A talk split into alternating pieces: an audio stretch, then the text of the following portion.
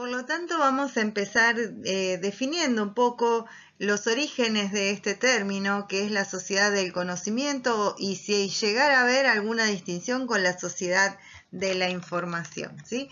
La sociedad de la información o sociedad del conocimiento es un término que ha sido inspirado por los programas de desarrollo de los países industrializados y hace, eh, hace referencia a una connotación más bien política que teórica. Eh, comienza a utilizarse en Japón durante los años 60, considerándose al autor Yoneji Masuda como un precursor a través de sus dos obras más conocidas. Una es Una introducción a la sociedad de la información de 1984 y otra es La sociedad de la información como sociedad postindustrial de 1980, en donde en esta última enuncia por primera vez el término o acuña el término la sociedad del conocimiento o de la información.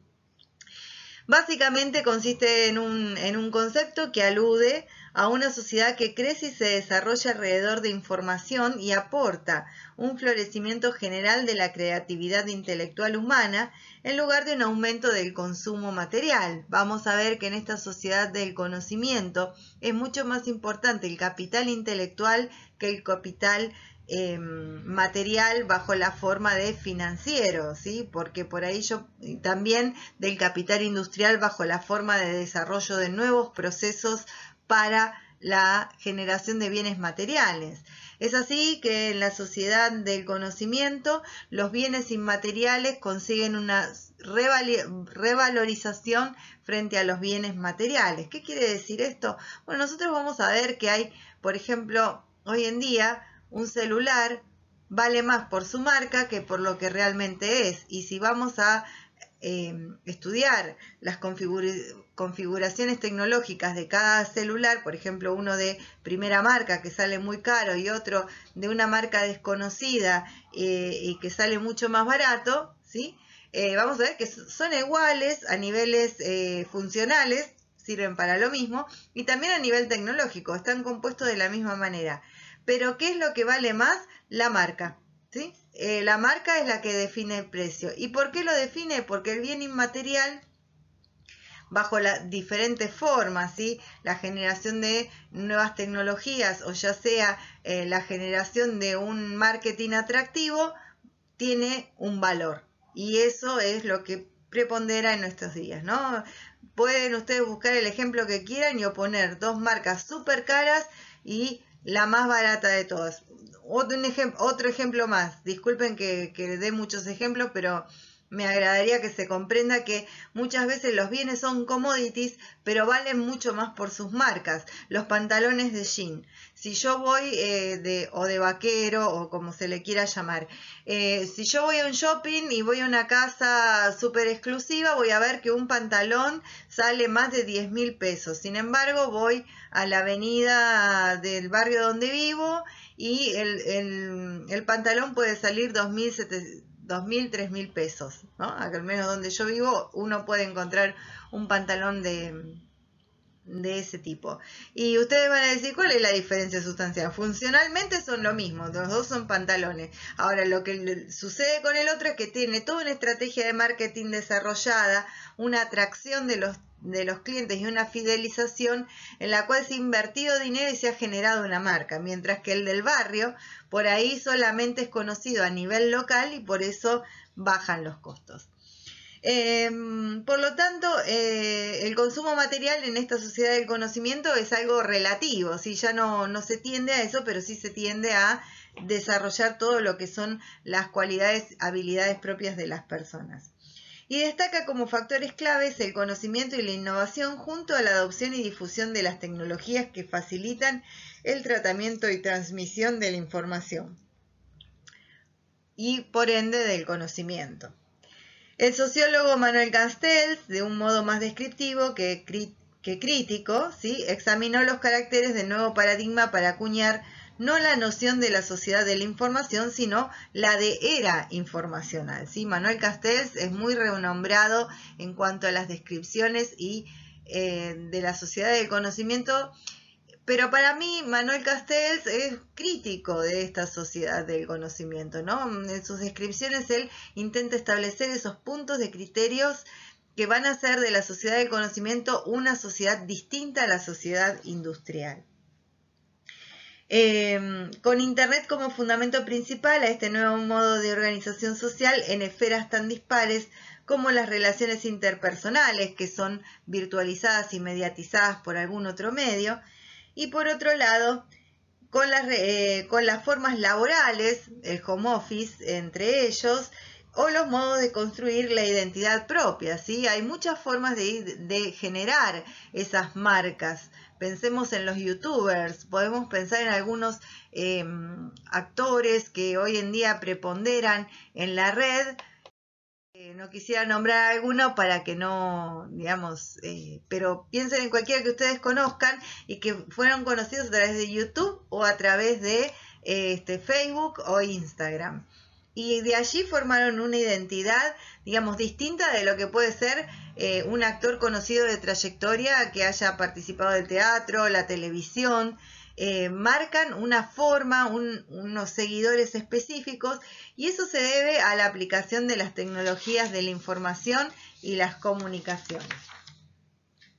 Básicamente, entonces vamos a ver cuál ha sido esa evolución, sí que este, que podemos apreciar en este cuadro. Si vamos a, para ello voy a utilizar dos autores, ¿sí? uno que es de donde viene este, este gráfico, que es, son unos autores, eh, son estos los autores Malcolm, eh, y Pring, de, ellos trabajan para una empresa llamada Cognizant y en el año 2017, un poco antes, 2015, hacen un libro llamado What to Do When Machines Do Everything, ¿sí? ¿Qué vamos a hacer cuando las máquinas hagan todo?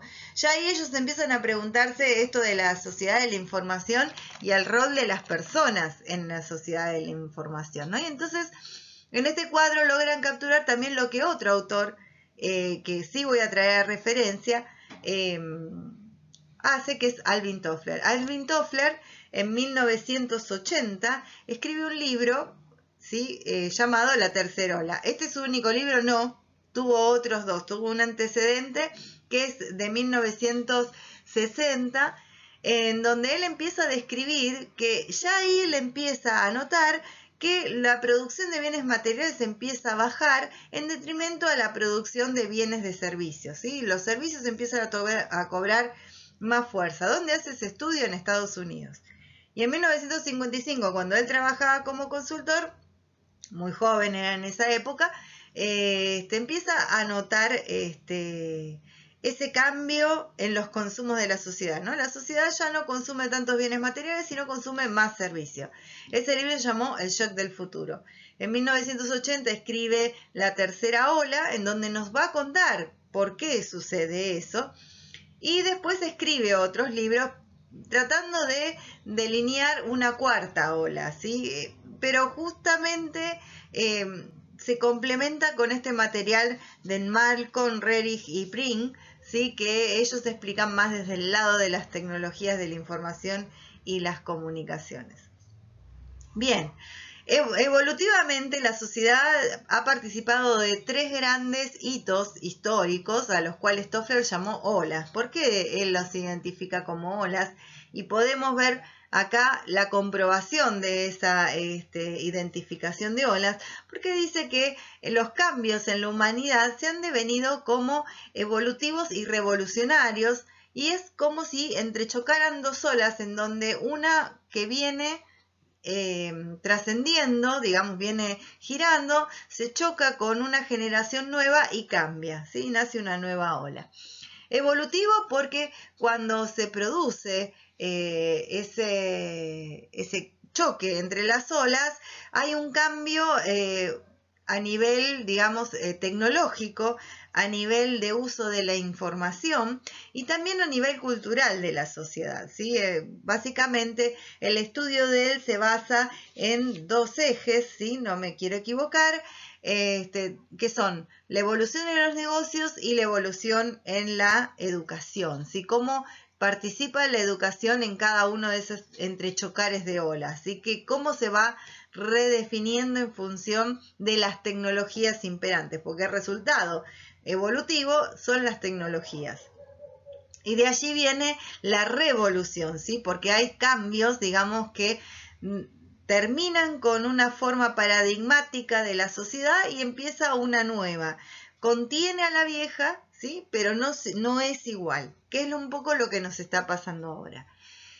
Em, primera ola, es mucho antes del 1800 y bueno, en el caso de Toffler incorpora así al 1800, se llama la era agraria, fue la era de la agricultura, que convirtió a los pueblos nómadas, nómades en sedentarios y les permitió establecerse en un lugar fijo, dando lugar a las primeras aldeas que luego se convertirán en ciudades de la antigüedad.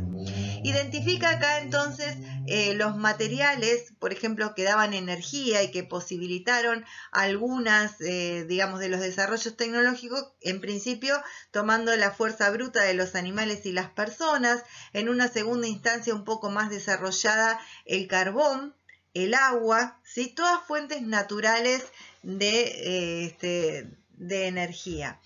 El desarrollo viene de la mano de algunas máquinas rudimentarias antes del 1800, ¿no? Como pueden ser este, las máquinas, eh, las herramientas, ¿sí? Que utilizaban las personas en canteras, este, las, este, no me voy a acordar, pero para, digamos, algunas otras forjas de, para forjar acero, ¿sí? basadas en, en, también en un recurso natural como es la madera para generar carbón, generar calor y poder dar forma a los materiales este, y algunas otras máquinas más rudimentarias, telares rudimentarios, ¿sí? basados en una serie de, este, de cañas unidas, por ejemplo, hasta que en 1800 este, en, Europa, obviamente, empiezan a surgir algunas máquinas a vapor. ¿sí? La primera fue la locomotora a vapor, que eso permitió, bajo ciertas maneras,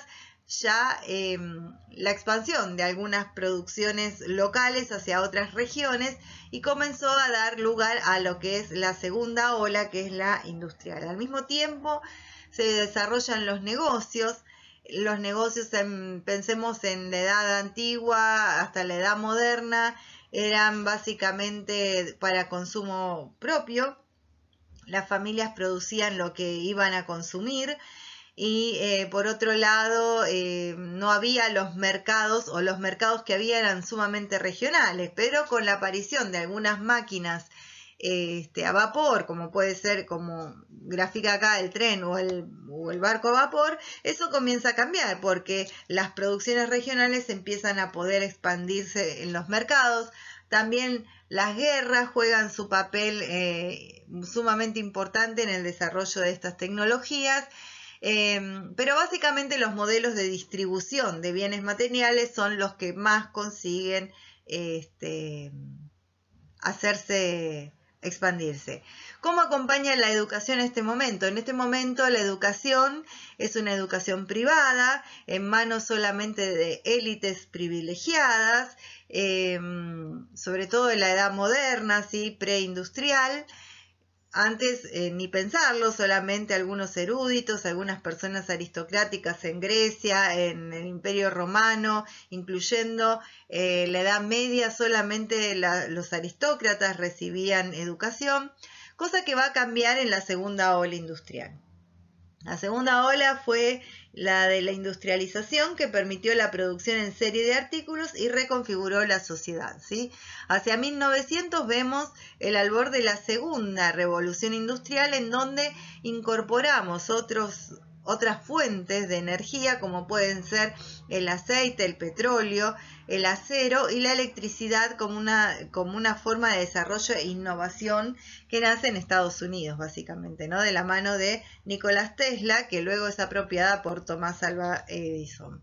Lo mismo con el telégrafo y el teléfono, también dos desarrollos de Nicolás Tesla que fueron apropiados por Marconi Eh, y bueno, son desarrollos ya de la segunda revolución industrial y ahí ya estamos viendo que participamos de una de una de un desarrollo de lo que es los medios de distribución. Ahora vamos a ver que aparece el automóvil y la posibilidad, digamos, de transportes más rápidos que el tren y también con mucha más versatilidad, ¿no? Porque el tren tenía que seguir por las vías del ferrocarril, en cambio el, el, automóvil o cualquier otro tipo de este, transporte que permitía una mayor distribución podía ir por distintos caminos y hacerse el camino tal cual lo hacía, por ejemplo, antes los animales. Entonces el, el automóvil empieza a desplazar un poco a los medios de locomoción eh, como podía ser eh, el tren.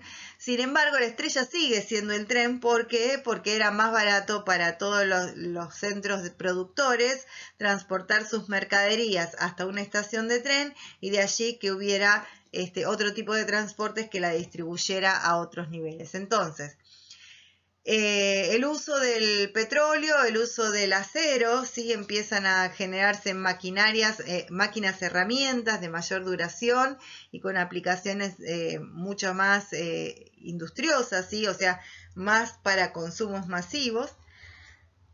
Y la electricidad que viene a expandir a la industria, pero sobre todo a darle una nueva calidad de vida a las sociedades, ¿sí? Eh, el modelo entonces industrial se basa en una fábrica que produce y básicamente eh, la estrategia eh, que, prima en los directivos de estas organizaciones empresariales industriales es la del desarrollo de, del aparato productor sería, ¿no? O sea, básicamente del desarrollo de maquinarias y atender a diferenciarse a través de producir mucho a bajo costo. ¿Y qué sucede? En 1930 ese sistema se cae y empieza, ¿sí? Necesariamente, o sea, ahí en 1930 es cuando ya eclosiona. Antes ya venía mostrando signos de agotamiento este, este sistema de producción de bienes reales este, indiscriminados, ¿sí? Mejoró la calidad de vida de muchas... Eh, de muchas sociedades, sí es cierto, y procuró, por ejemplo, una gran migración de campesinos hacia las ciudades para trabajar en las fábricas, y ahí entra el rol de la educación, ¿no? La educación en ese momento es una educación que intenta popularizarse, que intenta masificarse, siempre tendiendo a lo, a lo que va a ser necesario que esas personas incorporen como comportamientos para trabajar en las fábricas. Es así que si alguno de ustedes tienen un, abuelo o un bisabuelo que tenga 80, 90 años, les va a contar de una escuela en donde eran, por ejemplo, mi madre me solía contar de una escuela en donde había, eh, digamos, muchas pautas de comportamiento muy estrictas, ¿no? Desde la limpieza eh, hasta entrar horario, hacer la tarea, este y eso los preparaba un poco para ir a trabajar a la fábrica, ¿no? Sobre todo a, aquellas personas que vivían alejadas de los centros urbanos y que el día de mañana tenían que incorporarse o iban a querer incorporarse a una fábrica industrial. Entonces, en esta era industrial, que es la del medio, de que empieza más o menos en el 1900, empieza a resquebrajarse en 1950-60, como indica, como nos sugiere Toffler, no como indica, nos sugiere Toffler, empieza ahí a resquebrajarse en manos de la aparición de algo anexo a los bienes materiales, a los servicios. Y empiezan ahí a expandirse los servicios. Empieza con el correo, que a través del correo, digamos, no solamente ya se podían enviar cartas de manera más rápida y masiva, sino también es posible mandar pequeños bienes a través de, de, ese mismo sistema y allí empiezan a nacer un montón de servicios, incluyendo también los servicios de la educación privada. A todo esto vamos hacia la tercera hora que comienza aproximadamente en 1960 con el primer desarrollo tecnológico en manos de la mainframe que genera IBM, ¿sí? el primerito de el desarrollo de un procesador que al principio era enorme como una habitación y procesaba 8 bytes, ¿sí? Muy poquitito, pero ya ahí en 1960 empieza a la sociedad industrial a resquebrajarse con su sistema de, digamos, de producción en masa y esto empieza a facilitar la aparición de algunas nuevas tecnologías. Eh,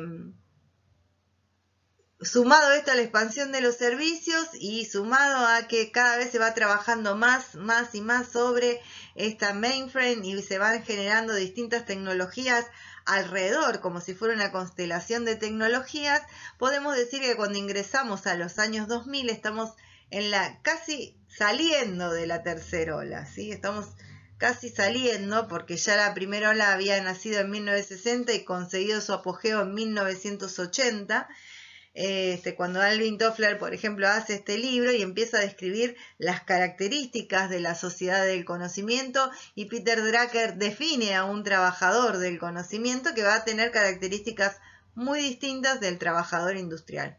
Y allí también la educación debe acompañar con el desarrollo de un, eh, de un recurso humano que acompañe esa evolución. Eh, esta tercera ola se va a distinguir por el uso de la información y la apropiación de los datos y también por plantearle a la sociedad este, el problema de la seguridad de datos. La tecnología imperante son todos los medios tecnológicos de la información y las comunicaciones, aquellos que se van a basar en el uso de primario, ¿no? Primario de el telégrafo y el teléfono, junto con las tecnologías de la televisión para luego incorporarlas al desarrollo computacional y dar así lugar a las TICs.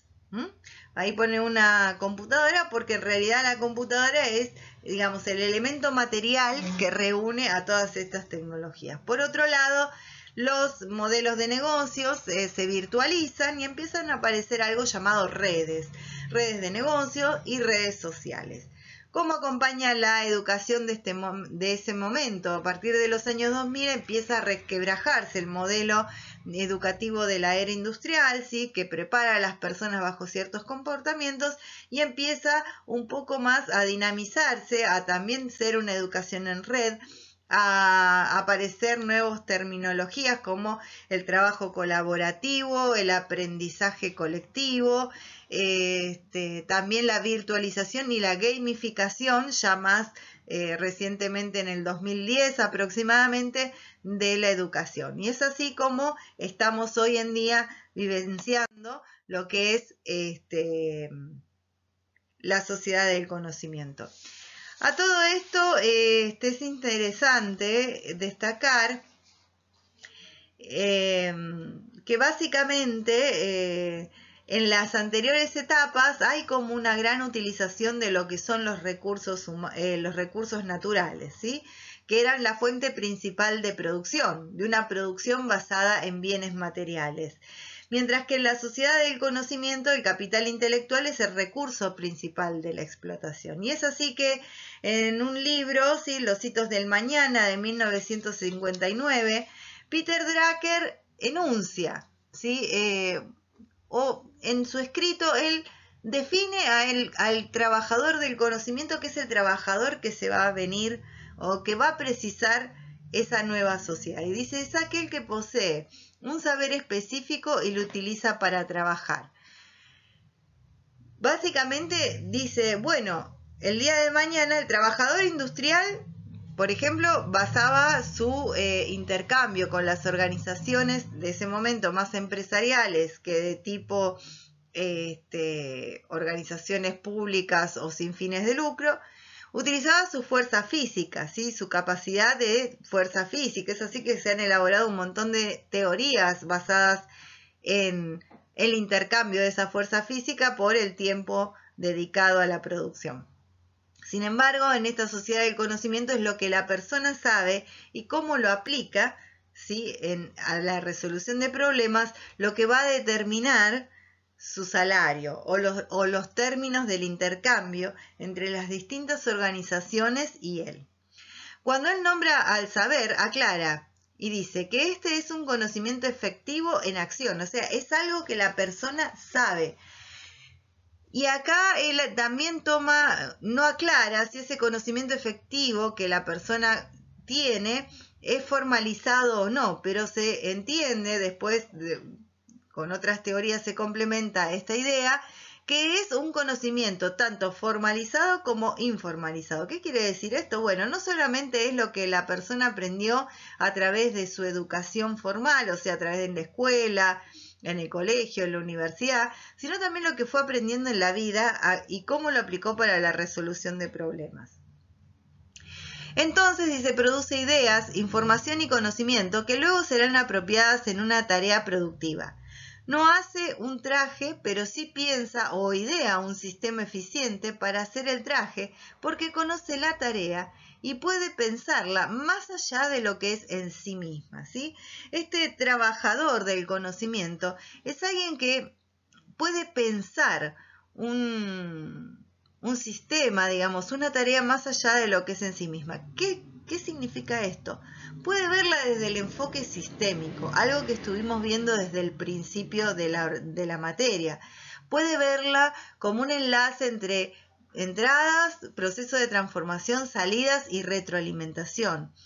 Pensemos en cualquier cosa que nosotros nos planteemos o cuando tenemos un problema. ¿Qué es inmediatamente lo que hacemos? Empezamos a pensar de dónde, cómo pudo haber ocurrido, pensamos las causas que podrían haberlo generado, pensamos cómo se generó y luego empezamos a pensar las estrategias para su solución. Elegimos una alternativa y de allí la aplicamos. Entonces así vamos aprendiendo.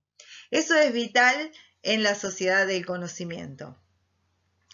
Eh, por otra parte, em, básicamente él se identifica con su área, o sea, el trabajador del conocimiento se va a identificar con su área de especialización y no con su, empleador, ¿no? Hoy en día, cuando ustedes se reciban, van a em, tratar de ser valorados más por lo que ustedes saben hacer, ¿sí? O van a valorar eh, más que su tarea y su, y su carrera tenga más valor, mucho más que tener en cuenta a su empleador. Esto quiere decir que van a valorar lo que, lo que están haciendo y lo que pueden aprender mucho más que quien los está empleando. Eh, vamos a ver entonces una aproximación a la definición de este, de la sociedad del conocimiento. Se basa en la creación del conocimiento, interviene todas las áreas de la persona social, económica y cultural, elimina esta distinción de espacio-tiempo, que por ejemplo era vital en la, sociedad, en la era industrial, tiene un dinamismo particular que le imprime el ambiente en el que se desarrolla y me voy a eh, detener aquí, porque el ambiente en el que se desarrolla esta sociedad del conocimiento es muy distinto al ambiente en donde se desarrolló la sociedad industrial o la era industrial. ¿sí? En principio, ¿cuáles son esas, eh, esas grandes características de esta sociedad del conocimiento? La volatilidad, la incertidumbre, la complejidad y la ambigüedad. Esto nos habla de un ambiente llamado VICA eh, o BUCE, depende el autor o este, la fuente que yo encuentre. ¿Qué significa esto? Que el ambiente de negocios o el ambiente de gestión de cualquier organización en la sociedad de la información va a estar caracterizado por, una por la velocidad a la que se producen los cambios y la constante dinámica que hacen que el mundo sea volátil. ¿sí? Que hoy se aplique una tecnología, que hoy tengo una base de datos que me logra dar em, una respuesta a a lo que son las necesidades de gestión y mañana ya quede obsoleta. Y queda obsoleta porque este, resulta que aparece una nueva forma de este, enlazar los datos, un nuevo programa que me lee o relaciona variables eh, por pensamiento lateral y genera algo nuevo, como vimos en inteligencia artificial o como vimos este, nosotros también en em, Big Data. ¿Sí? Con Big Data, mm, eso puede hacer que alguna tecnología utilizada hoy quede obsoleta rápidamente. Por lo tanto, la incertidumbre deviene de las situaciones imprevistas que se multiplican. El número de factores que influyen en el acontecimiento de los hechos hace que los resultados sean imprevisibles, ¿sí? O sea, el desarrollo de muchas bases de datos desencadenó un, primero un data warehouse, luego un data y un data mart para luego desembocar todo esto en el big data en donde puede asociar datos del comportamiento de un consumidor a partir de sus consumos en las redes sociales y establecer qué es lo que esa persona va a necesitar de, manera tal que uno está leyendo un mail y le aparece eh, las propagandas de algo que por ahí la persona eh, estaba deseando o algún gusto muy específico que tenga, ¿no? Por otro lado, tenemos la complejidad de este ambiente porque las organizaciones funcionan en un entorno que condiciona sus, sus actuaciones y los elementos del entorno son cada vez mayores y la comprensión del mismo exige un estudio cada vez mayor y más profundo. Por lo tanto, la cantidad de información disponible es abrumadora y los avances que vamos descubriendo constantemente nos hacen pensar que nuestros descubrimientos siempre van por detrás de los nuevos. Fíjense que cuando hablamos de volatilidad, incertidumbre y complejidad, estamos hablando de que todo eso va a generar ambigüedad, ¿sí? O sea, no vamos a saber qué decisión tomar. Y esa es otra de las grandes características de la sociedad de la información. Básicamente la ambigüedad. ¿Por qué? Porque si tomamos una decisión hoy es probable que quede obsoleta mañana, pero si no la tomamos puede ser que terminemos dejando de existir para siempre. Entonces, los factores que consideran que digamos que se deben considerar no siempre son tan evidentes. De ahí el gran uso de la Big Data para poder, digamos, asociar distintas variables que por ahí no tienen correlación en la realidad, pero sí tienen una idea de futuro. Eh, y eso nos lleva a que todas las decisiones que se toman en una organización tengan necesariamente que ser eh, este, tomadas bajo hipótesis que se intuyen, pero no pueden probarse. O sea, van a encontrar la comprobación cuando vean el campo. Em, entonces hay acuerdo, dice que acerca de estas características hay acuerdo en que es, así, donde no hay acuerdo es en el origen, en donde se acuña este término VICA, ¿sí? volátil, incertidumbre, complejidad y ambigüedad.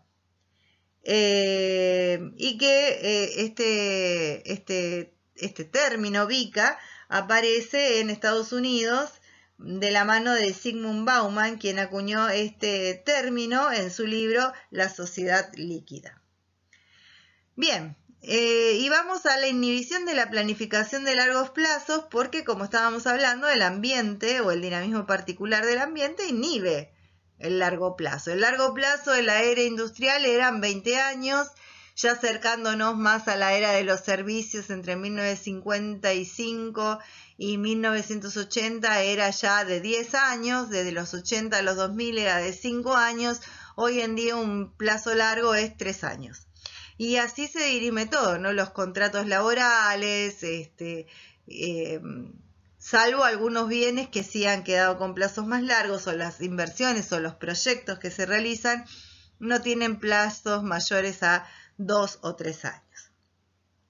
Por último, está intervenida por las TIC, ¿sí? está fuertemente intervenida por estos desarrollos tecnológicos que incorporan eh, este, los conocimientos de eh, lo que fue todas las comunicaciones y, la expansión de la transmisión de la comunicación a través del telégrafo, la radio y la televisión a los medios computacionales informáticos como puede ser el desarrollo del procesador, de la mainframe, de las redes, de los protocolos, todo eso que estuvimos viendo en la unidad 2.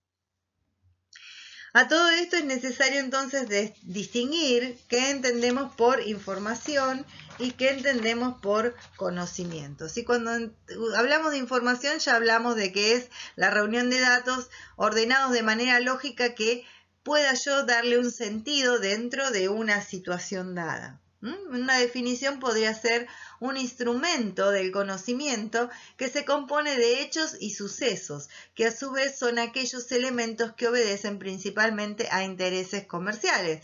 Y cuando hablamos de intereses comerciales no son estrictamente intereses comerciales, a veces son intereses de Estado.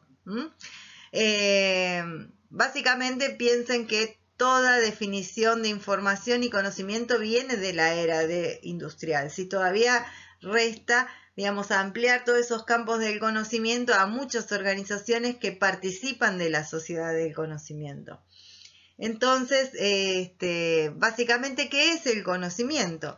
Bueno, básicamente podemos definirlo como aquel que puede ser comprendido por cualquier mente humana, razonable y se define como la interpretación de dichos hechos dentro de un contexto encaminada a alguna finalidad.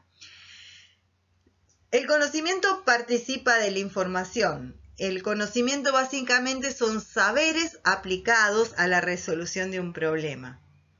Generalmente primero se convierten en información y luego se convierten en una tecnología dada. ¿sí? Entonces, conocimiento es un saber, algo que yo sé.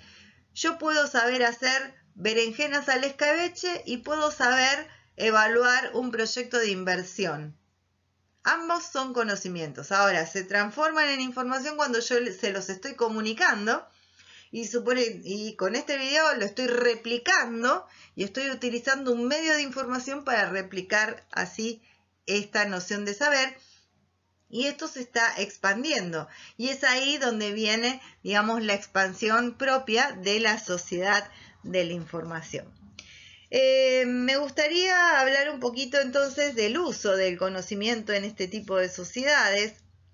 Básicamente este, hablar del premio Nobel Frederick Hayek, quien publicó el uso del conocimiento en la sociedad en 1945 eh, y hace una crítica a la consideración de la información y el conocimiento aplicada a decisiones que deben tomar los consumidores en función de sus ingresos, ¿no? Y ahí también hay como una redefinición de ese uso de la información y de ese uso del conocimiento. ¿Por qué? Porque lo que va a postular Hayek básicamente es eh, la problemática particular, ¿no? Un consumidor dice ante una serie de opciones tiene cierta cantidad de información limitada, no puede procesar toda la información con la que, tiene, entonces va a tomar sus decisiones en función de esa, eh, de ese recorte de conocimientos que tiene acerca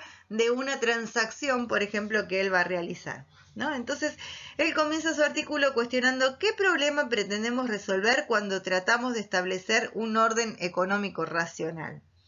El particular carácter del problema de un orden económico racional viene determinado precisamente por el hecho de que el conocimiento de las circunstancias del que tenemos que hacer uso nunca se da en una forma concentrada o integrada, sino solamente como fragmentos dispersos de un conocimiento incompleto y frecuentemente contradictorio que todos los individuos poseen por separado.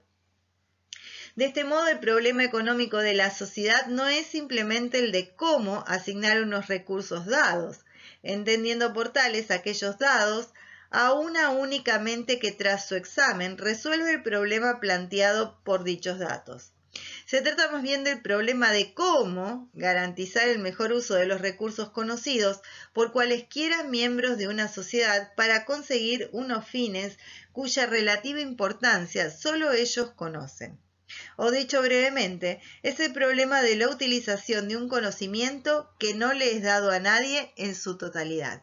Él dice también que, eh, digamos, el, consumidor actúa racionalmente en función, o sea, actúa concienzudamente, por decirlo en, castellano, este, de manera racional en, función de lo que conoce y sabe que necesita.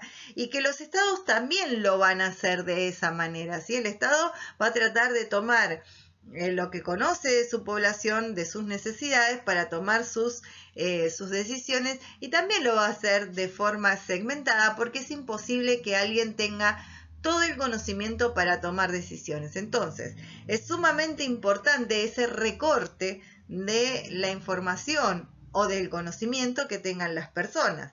Y de allí viene la problemática de formar, por ejemplo, en la educación, un estudiante o un alumno con ciertos criterios para la toma de decisión en función del conocimiento que tiene sobre la cosa y la información que recibe. Para ir cerrando un poco este tema, vamos viendo que hubo una cumbre mundial de la Sociedad de la Información en 2003, ¿sí? en donde se, hubo importantes avances y de, digamos, importantes definiciones que dieron lugar, digamos, a eh, el momento actual. ¿sí? La Declaración de Principios para constituir la Sociedad de la Información constituyó un desafío global para el nuevo milenio en el cual los principios 12 y 13, que son los más importantes, destacan. En el 12 dice, nos comprometemos a garantizar que la sociedad de la información fomente la potenciación de las mujeres y su plena participación en pie de igualdad en todas las esferas de la sociedad y en todos los procesos de adopción de decisiones. En su principio 13 va a decir, al constituir la sociedad de la información a las necesidades especiales de los grupos marginados y vulnerables de la sociedad, en particular los migrantes, las personas internamente desplazadas y los refugiados, desempleados y las personas desfavorecidas, las minorías y las poblaciones nómades, reconocemos por otra parte las necesidades especiales de personas de edad y las personas con discapacidades. Ya aquí en esta sociedad de la información y del conocimiento hay una necesidad de integrar a aquellos grupos que de alguna manera informal estaban integrados en la sociedad de, eh, industrial, ¿sí? pero no estaban eh, formalizados, por decirlo de una manera. El trabajo de las mujeres no es propio de la sociedad de la información.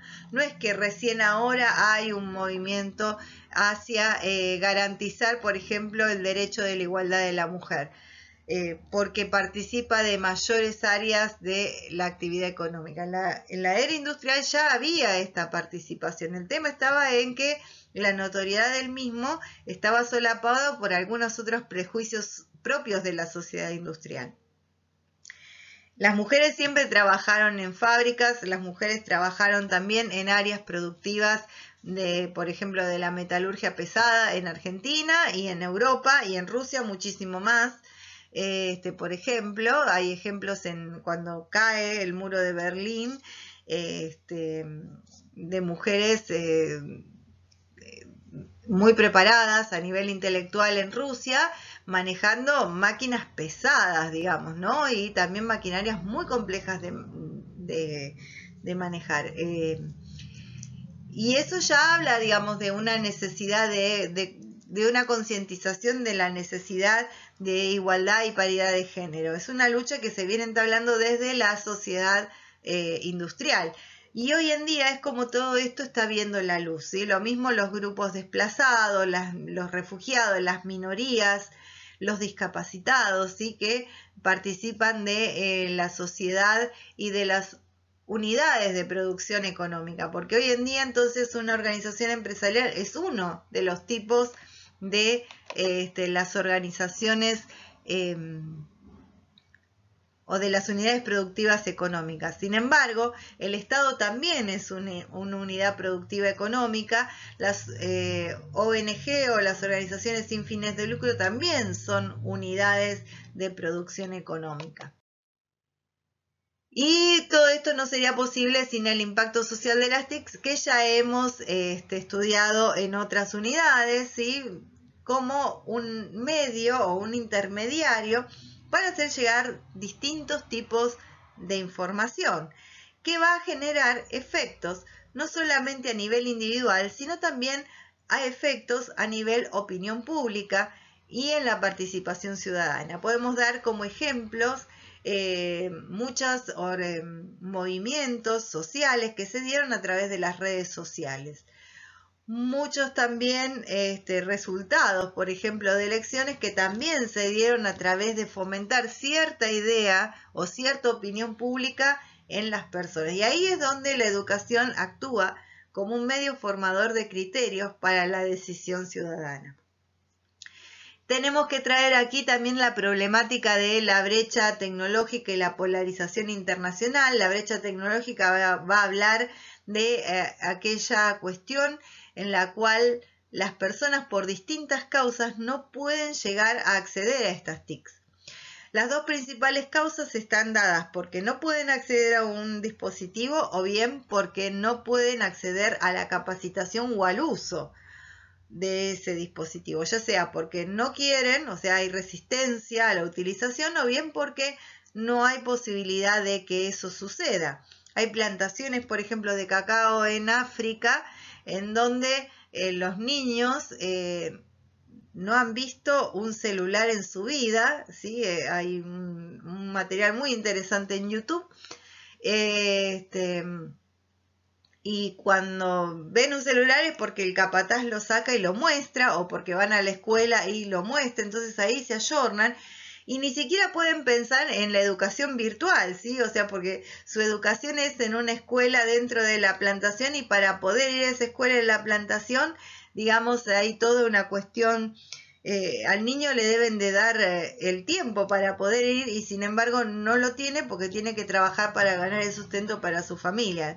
Niños de 8 o 10 años, una cosa terrible. Entonces ahí tenemos ya presencia de la brecha tecnológica. Otra forma de ver una presencia de la brecha tecnológica es eh, con los adultos mayores, ¿sí? Cómo quedan excluidos de algunas gestiones por el no manejo de las TICs. Ahora, eh, ahí es donde la organización debe replantearse. ¿Cómo hago yo para cubrir esa falencia? Si yo sé que la persona tiene resistencia porque es más que seguro que haya resistencia después de los 60 a apropiarse de nuevas tecnologías, ¿cómo suple la organización esa resistencia? ¿Qué se puede hacer? Forzar a las personas que usen tecnología teniendo los medios es imposible. Y si la persona se encuentra sola, si la persona no tiene un grupo familiar que lo asista, si la persona no tiene un vecino que lo asista por diferentes causas, porque vive en el medio del campo en el Chaco, porque está en una finca en Mendoza aislado del mundo y quedó sin familia por diferentes causas. ¿Cómo hacemos para llegar a esas personas? Esas personas están insertas en la brecha tecnológica y es un leitmotiv para que las organizaciones empiecen a pensar soluciones y decisiones con respecto a eso. No podemos excusarnos en decir todo el mundo tiene que manejar tecnología, ¿no? Como pasa muchas veces. Eh, mm, un panfleto de un de una casa de comidas y solamente tiene este delivery y solamente por este WhatsApp. Eh, y hay gente que no tiene un celular o hay gente que no quiere manejar un celular. ¿Por qué hay que obligarlo? Bueno, eh, no, si no se es comercial, uno debe pensar algún tipo de solución para contener a ese tipo de, de población, me parece. En mi humilde opinión, perdón, pido disculpas por mi, mi arrogancia, pero bueno eh, ¿qué va a ser ese pensamiento de uno? Por otro lado, esta misma brecha tecnológica va generando una mayor polarización internacional entre superpotencias, en donde la gente accede rápidamente a ya sea a la capacitación en TICs o a las TICs, y las potencias regionales como el caso de Latinoamérica, el caso de África subsahariana, eh, bueno, o toda África, porque generalmente, y algunas partes de Asia en donde todavía, digamos, este tema de este, la brecha tecnológica es, está muy candente. Bueno, esto ya lo vimos un poco eh, en la unidad 1 acerca de los impulsores tecnológicos, de la ley de Moore, la ley de Metcalfe y de almacenamiento digital masivo. Son muy importantes para comprender el momento actual de expansión de las TICs. Bien, eh, a todo esto eh, terminamos con, con, esta presentación